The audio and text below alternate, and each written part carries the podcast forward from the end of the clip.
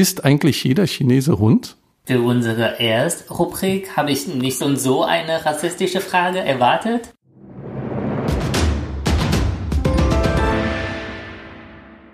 欢迎来到中国酸辣谈谈谈谈谈谈谈走粤文。本节目由谈谈谈谈走粤文完美弹力蛋白独家冠名播出。 Wenn ihr eben auch nur Chinesisch verstanden habt, dann seid ihr hier richtig. Hier in unserem neuen Podcast. Süß-Sauer, der China-Podcast. Wir sind Steffen, ich bin Deutscher und lerne seit vier Jahren Chinesisch und mit mir am Mikrofon sitzt. Ich bin Yang, ich bin seit vier Jahren in Deutschland und ich bin Chinese. Wir widmen uns in unserem Podcast dem chinesisch-deutschen Culture Clash. Wir wollen so ein bisschen reden über die Kulturen, über den Lifestyle und äh, schauen, was aus China schon hier rüber geschwappt ist nach Deutschland und wie man eigentlich China ein bisschen besser verstehen kann. Wir werden uns auch ein bisschen über Klischees unterhalten, ob alle Chinesen wirklich Hund essen. Und äh, wir werden ein paar Wörter lernen. Heute haben wir uns das Thema vorgenommen Social Media und wollen uns mal äh, über TikTok, WeChat und Weibo unterhalten. Wie nutzt du dann eigentlich äh, Social Media hier in Deutschland? Für die Kommunikation mit Deutschen habe ich WhatsApp, äh, Instagram, Twitter und äh, ja, für oh, um mit äh, meinen chinesischen Freunden oder meiner Familie in Kontakt zu bleiben, habe ich immer noch die Apps, die ich in China schon nutze, so WeChat, eigentlich nur WeChat. Das reicht einem schon mit WeChat, weil das ist wirklich alle möglichen Funktionen drin. Gibt es dann eigentlich auch ähm, soziales Netzwerk oder eine App, die weltweit bekannt ist und weltweit genutzt wird, die aus China kommt? Ja, eine App, die äh, am meisten benutzt wird, auch weltweit, das ist nämlich WeChat. Das ist aber so zwar weltweit benutzt, aber fast nur von Chinesen oder die äh, Leute aus anderen Ländern, die sich für China interessieren oder auch schon Chinesisch sprechen. Aber es gibt heutzutage wirklich eine App, die weltweit von Leuten aus vielen unterschiedlichen Ländern benutzt werden. Das ist nämlich TikTok. Ich glaube, so die jüngeren Zuhörer sind vielleicht äh, schon die Nutzer meine Wahrnehmung von TikTok ist so ein bisschen, ähm, da singen Leute Karaoke, tanzen Choreografien nach, manche spielen Szenen aus Film oder Fernsehen nach ähm, und andere treten in Challenges, in Wettbewerben gegeneinander an. 10 bis 15 Sekunden Videos, man klickt so durch, scrollt sich durch, kriegt immer wieder neue Videos und scheint den Leuten eine Menge Spaß zu machen und die Leute sehr zu fesseln. Wie ist denn das so, wie ist deine Wahrnehmung von TikTok? Ich finde in China, das ist was anderes. Ähm, das ist mehr vielfältiger. Zum Beispiel, es gibt natürlich äh, Lip Sync, Karaoke, Film und äh, die jungen Leute machen auch viel äh, Aktives oder Kreatives. Oder was zum Beispiel, wie man sagte, äh, Lifehack und sowas. Und äh, das wird dann sofort schon neue Trend in China. Zum Beispiel, wie man Hotpot-Soße zusammenstellt, äh, wie man Bubble-Tee zusammen mischen und ein leckerer Getränk trinken. Ja, das ist eher so alles aus dem Leben von Jugendlichen. Aber du darfst immer nicht sagen, junge Leute, weil äh, sonst denken die Leute äh, draußen, die den Podcast hören, dass wir sehr, sehr alt sind. Und das sind wir ja noch nicht.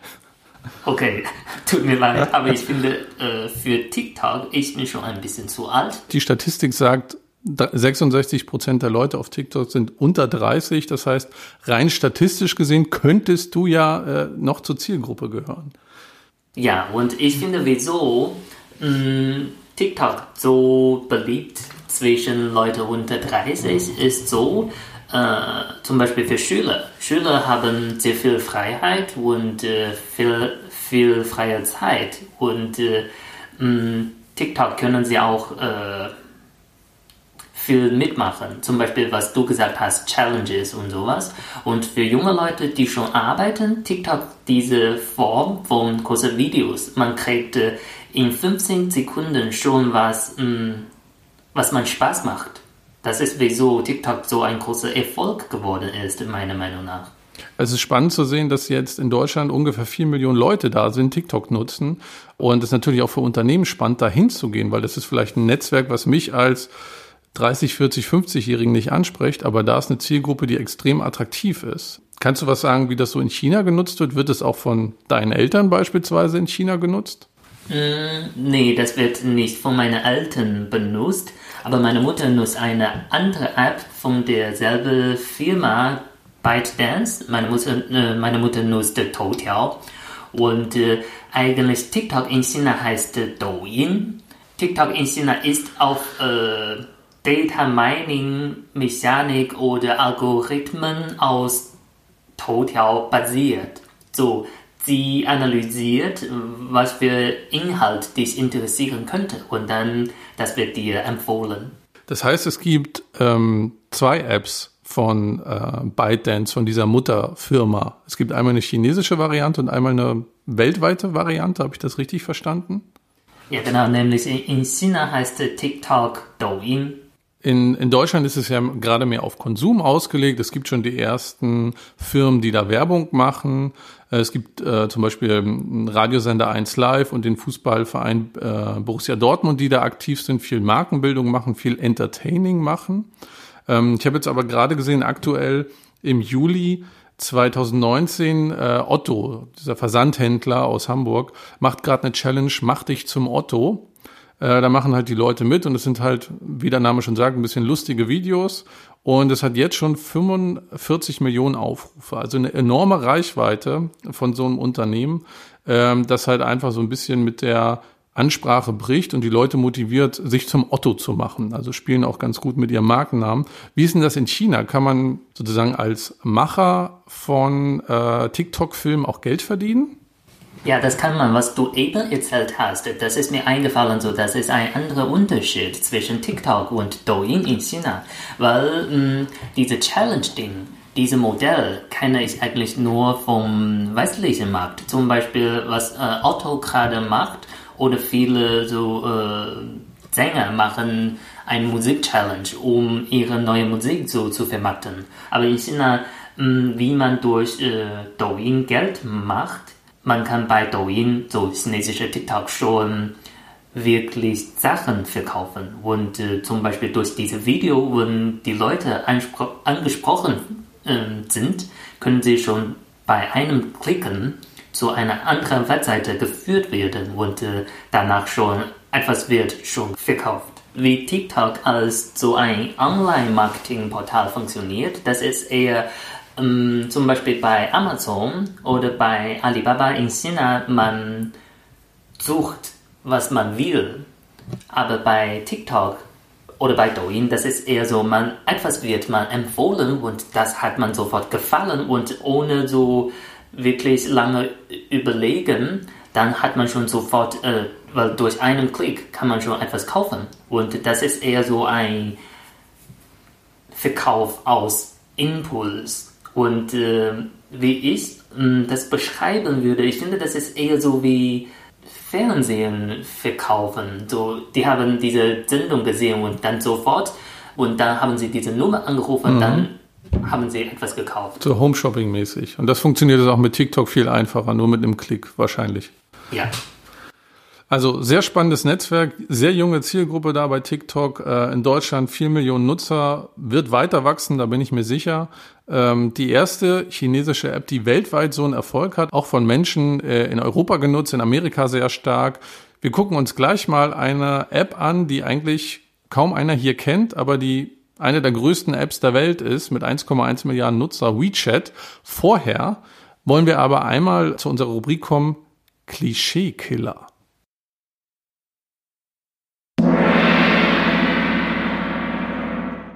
In unserer Rubrik Klischeekeller wollen wir uns mal ein paar Klischees vornehmen, chinesische Klischees wie deutsche Klischees, und mal hören, ob die überhaupt stimmen. Yang, meine erste Frage an dich.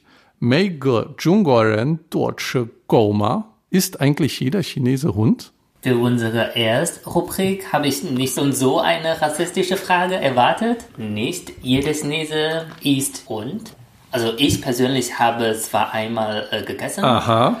Also, ich kann mich nicht richtig daran erinnern. Ich glaube, damals, ich war zehn oder neun und ich war zum Besuch mit meiner Familie bei der Patin, meine Schwester, und sie hat Hund gekocht. Also nicht nur Hund, sondern alle mögliche äh, Fleisch, äh, Hähnchen, Ente, Schwein. Aber Hund war natürlich auch dabei und ich habe zum ersten Mal meines Lebens Hund probiert. Ehrlich gesagt, es hat mir geschmeckt. Wonach schmeckt das denn? Ich würde sagen, das ist so wie halb eine Suppe. Das hat lecker geschmeckt, aber auch nicht wirklich anders als andere Fleisch. Ehrlich, ich weiß nicht, wieso die Leute so angepisst vom Hundeisen. Ich bin zwar keine Hundesser, aber ja, kannst du mir erzählen, wieso die Leute so verstört davon sind? Das liegt wohl daran, dass ähm, hierzulande Hunde genauso wie Katzen zum Beispiel oder andere Haustiere ja auch wie so ein Familienmitglied wahrgenommen werden oder behandelt werden, äh, ja zum Teil auch angezogen werden wie ein Familienmitglied. Und äh, ich glaube, dass da eine sehr enge Bindung besteht und das gegenüber anderen Tieren wie Schwein oder äh, Rind, was man ja hier auch isst, ähm, einfach die Bindung, diese persönliche emotionale Bindung nicht so da ist.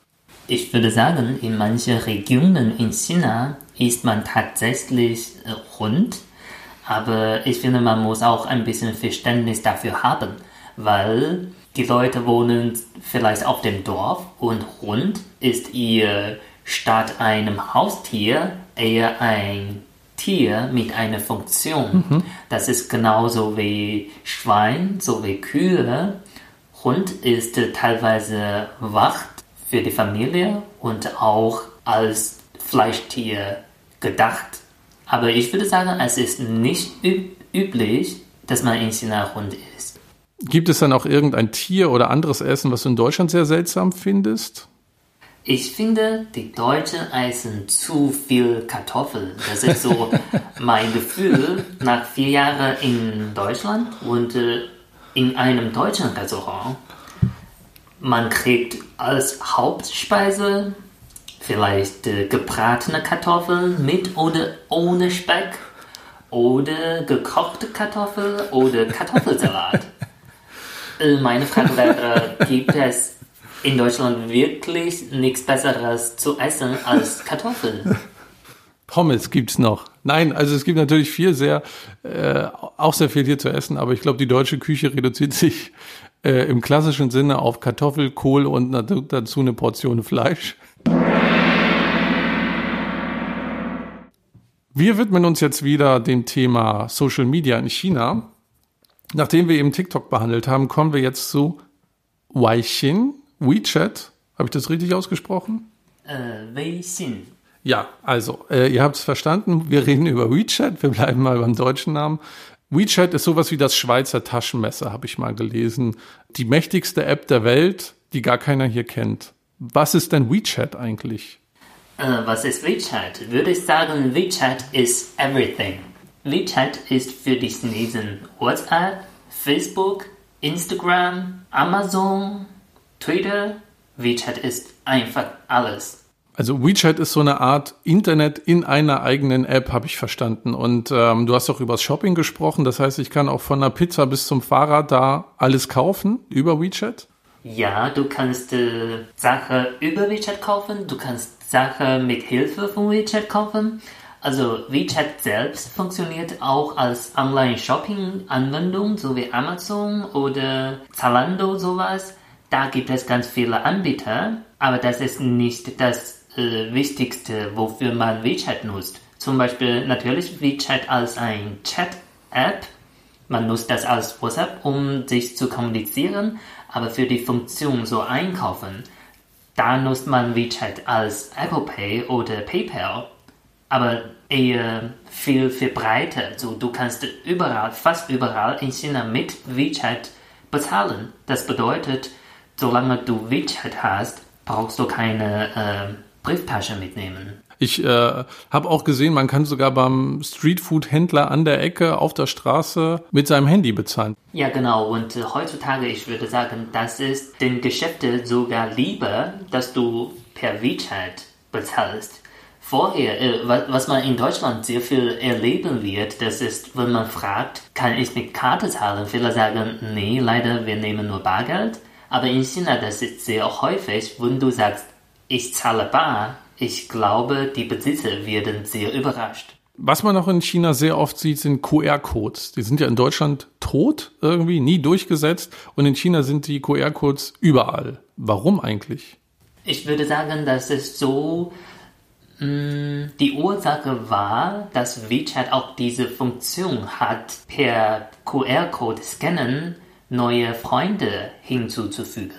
Und dadurch ist man sehr daran gewöhnlich geworden, QR-Code zu nutzen. Was sind eigentlich deine beliebtesten Funktionen bei WeChat? Meine, Lieb meine Lieblingsfunktion bei WeChat ist natürlich Geldtasche zu kriegen. Also wenn die Leute mir eine Geldtasche schenken, das würde mich sehr freuen. Zum Geburtstag zum Beispiel oder? Ja, oder zum Fest, zum Beispiel zum Frühlingsfest. Ja, und das ist so auch so ein Phänomen, dass zum Frühlingsfest alle Leute in alle Gruppen Geldtasche schenken und das ist so fast so wie ein Glücksspiel, weil du kannst Geldtasche schenken mit zufälliger Menge. Und dann in einer Gruppe, wenn du eine Geldtasche schenkst und die Leute, alle Leute klicken drauf, manche kriegen viel Geld, manche kriegen nur einen Cent. Und die Summe ist, was du geschenkt hast. Und äh, das macht vielen Leuten viel Spaß und das muss man am Festmachen. Geldtasche kriegen ist eine deiner Lieblingsfunktionen bei WeChat. Gibt es noch andere Funktionen? Wie kommunizierst du zum Beispiel mit deinen Freunden? Äh, meine andere Lieblingsfunktion, so als ein Internet-Stalker, WeChat funktioniert auch als Facebook. So, du kannst da alles äh, posten und äh, damit kriege ich die neueste Information oder Update von die Freunde, die Kommilitone, die Bekannte, die, die ich im Leben niemals in Real Life treffen will, aber gerne updated äh, bin. Wenn ich mich richtig erinnere, hast du über WeChat ja auch deine Wohnung gefunden hier in Deutschland, oder? Ich glaube, viele Leute wissen das, dass die Chinesen eine sehr enge Community haben. Ja, das haben wir tatsächlich. Und äh, zum Beispiel, als ich nach Deutschland gekommen bin, was mir sehr viel geholfen hat oder was mir bis heute immer hilft, wenn ich umziehe, das ist die Stadtgruppe in der Stadt, in die ich äh, umziehe. Und da hat man bei WeChat eine Gruppe oder mehrere Gruppen, jede Gruppe so 500 Leute und äh, dann kann man sehr viel austauschen oder so auch wie eBay kleine Anzeige gebrauchte Sachen verkaufen oder Informationen kriegen. Auch so wie, wie gesucht und sowas, um einen Nachmieter zu finden oder um eine neue Wohnung zu finden. Und dadurch habe ich tatsächlich schon, schon mal eine Wohnung gefunden und es war ziemlich schnell, so weniger als ein Tag. Ich war sogar nicht persönlich da und wir haben nur per WeChat gesprochen und einmal Videochat gemacht und dann habe ich mich schon für diese Wohnung entschieden all diese Plattformen, die wir einzeln haben, Immo Scout und was es da alles gibt oder eBay Kleinanzeigen, das habt ihr in WeChat auch in Deutschland, in diesen Gruppen. Ja, genau. Das ist nicht nur für die Chinesen, die im Ausland leben, sondern WeChat merkt, was für so, was für eine vielfältige Funktion WeChat hat und WeChat versucht auch stets mehr Funktionen reinzufügen zum Beispiel WeChat gibt es auch diese Funktion, heißt Mini-Programm und äh, da darauf gibt es Anwendungen sowie Mini-Anwendungen von anderen Anwendungen. Das bedeutet, wenn du WeChat hast, brauchst du sogar nicht andere Anwendungen herunterladen, weil du auf WeChat die Mini-Anwendung hast, was die Funktion schon abgedeckt hat.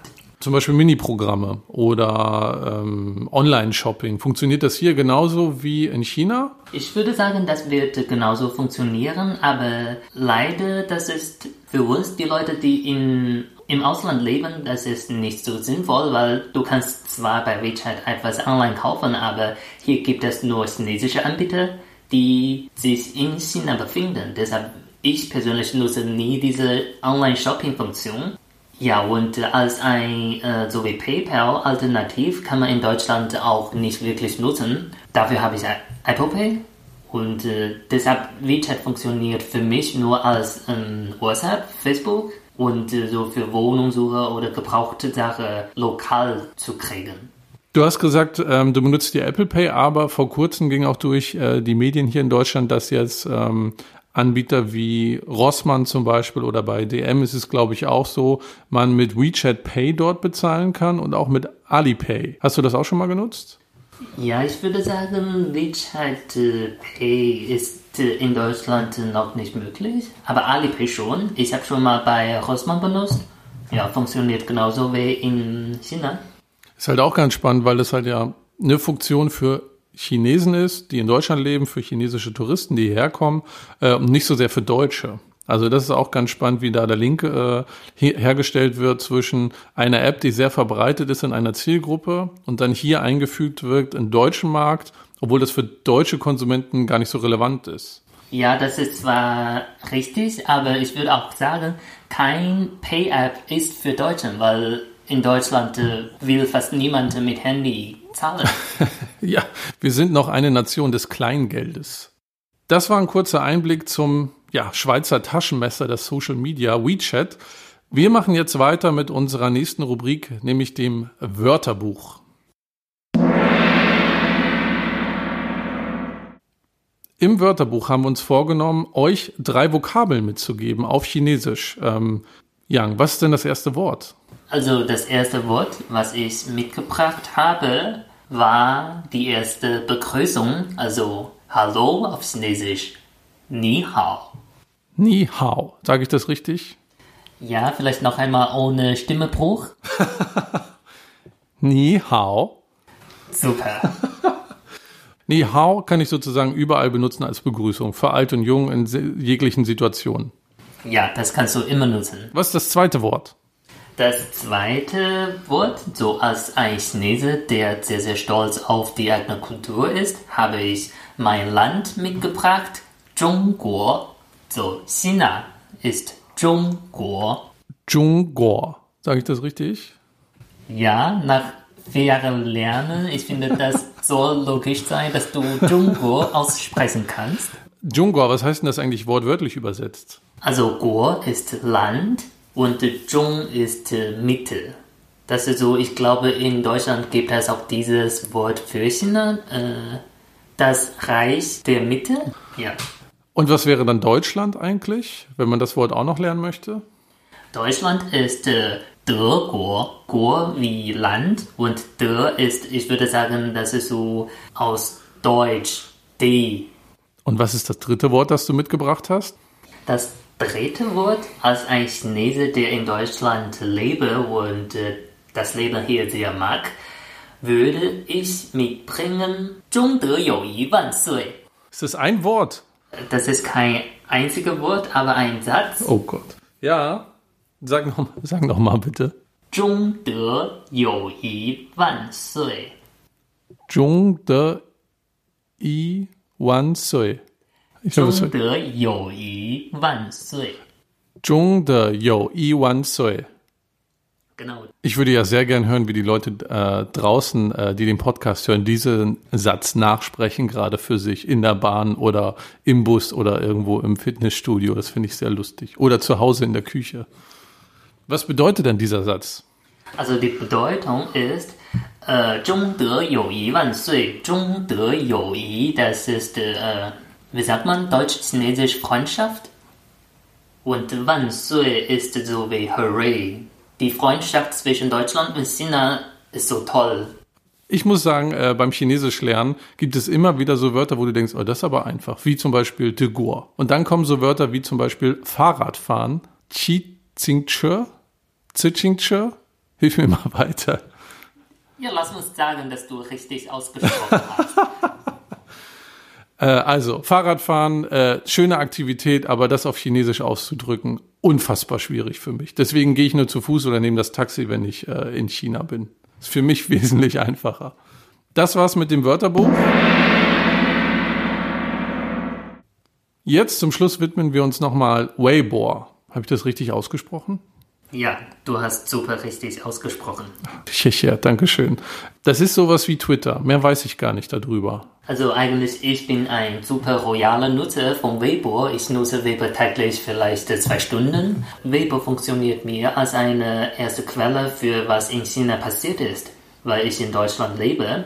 Und äh, auch so darauf kriegst du den neuen Trend. die neue Nachricht, ja. Das heißt, das ist so, so eine Art Fenster nach China für dich aus Deutschland. Genau, das ist mir so wie, dann kriege ich immer den aktuellen Blick in mein Vaterland. Äh, bei Twitter sind es ja 280 Zeichen. Ist das so ähnlich als Begrenzung für Weibo oder kann man da länger schreiben? Ja, das ist fast genauso wie Twitter, weil ich finde, Weibo war Anfang so wie Copycat für Twitter und äh, aber jetzt nicht mehr, eher Copycat für Instagram. Da kannst du auch so Story posten und Bilder, Wörter und aber ich finde, wieso ich mich so viel für Weibo interessiere, weil bei Weibo siehst du, wie die Leute wirklich denken, weil da werden alle direkt äh, sagen, was sie denken. Was das bedeutet auch, dass du sehr, sehr viele unfreundliche Kommentare liest. Also etwas, was genauso ist in Deutschland. Ja, genauso. Äh, vorher habe ich gedacht, die chinesischen Leute im Internet sind so unfreundlich und die Deutschen sind aber nicht. Lass uns lieber über die schönen Dinge an Social Media sprechen. Was ist dann gerade so Trend dort bei Weibo in China? Worüber wird gerade gesprochen? Also bei Weibo kriegt man eher Trend äh, vom so Showbusiness oder was. Und äh, gerade was sehr beliebt ist, ich würde sagen, eine Serie, eine historische Serie, heißt äh, Chang'an 12时辰. Ich spreche es jetzt nicht nochmal nach. Worum geht's da? Ich habe das Gefühl, in chinesischen Serien geht es entweder um Liebe oder um einen der Kaiser oder eine Kaiserin.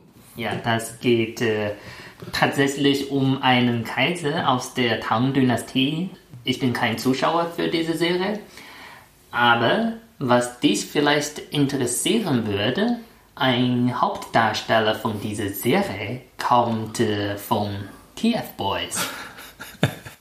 Ja, ist ein sehr peinlicher Moment für mich. Man muss dazu sagen, TF Boys ist eine Boyband, drei Typen über Musik, gerade über so Popmusik, eine Sprache zu erlernen oder sich zu erschließen, ist sehr gut, weil die Leute sehr langsam singen. Anders zum Beispiel bei chinesischer, bei chinesischem Hip-Hop oder Rap-Musik. Deswegen TF Boys ist die einzige Boyband in meinem Leben, in der ich jemals Fan war. Können wir auch in einer der nächsten Episoden drüber sprechen und ab jetzt drüber schweigen erstmal.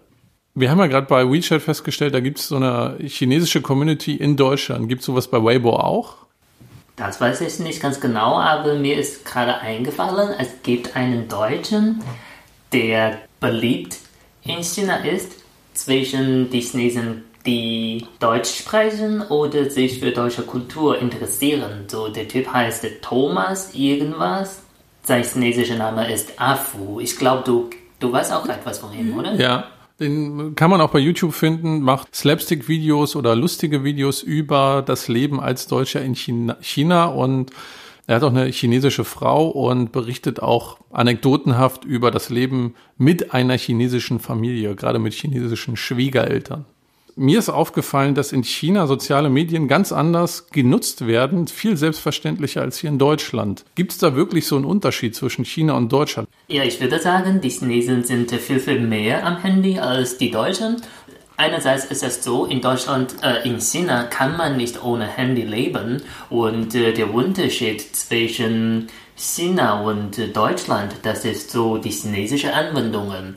Das ist eher wie eine isolierte Insel in China, weil wir haben so ein geschlossener App-Markt und äh, für jede App, was man in Deutschland hat, hat wir in China was Alternatives. Ja, man spricht auch davon, dass äh, der chinesische Social Media oder Internetmarkt wie so eine Lagune ist. Die war ähm, lange Zeit abgeschlossen von der westlichen Welt, sage ich jetzt mal. In der westlichen Welt haben sich Facebook, Twitter, WhatsApp entwickelt und in China sozusagen erst MeToo-Produkte, Copycats.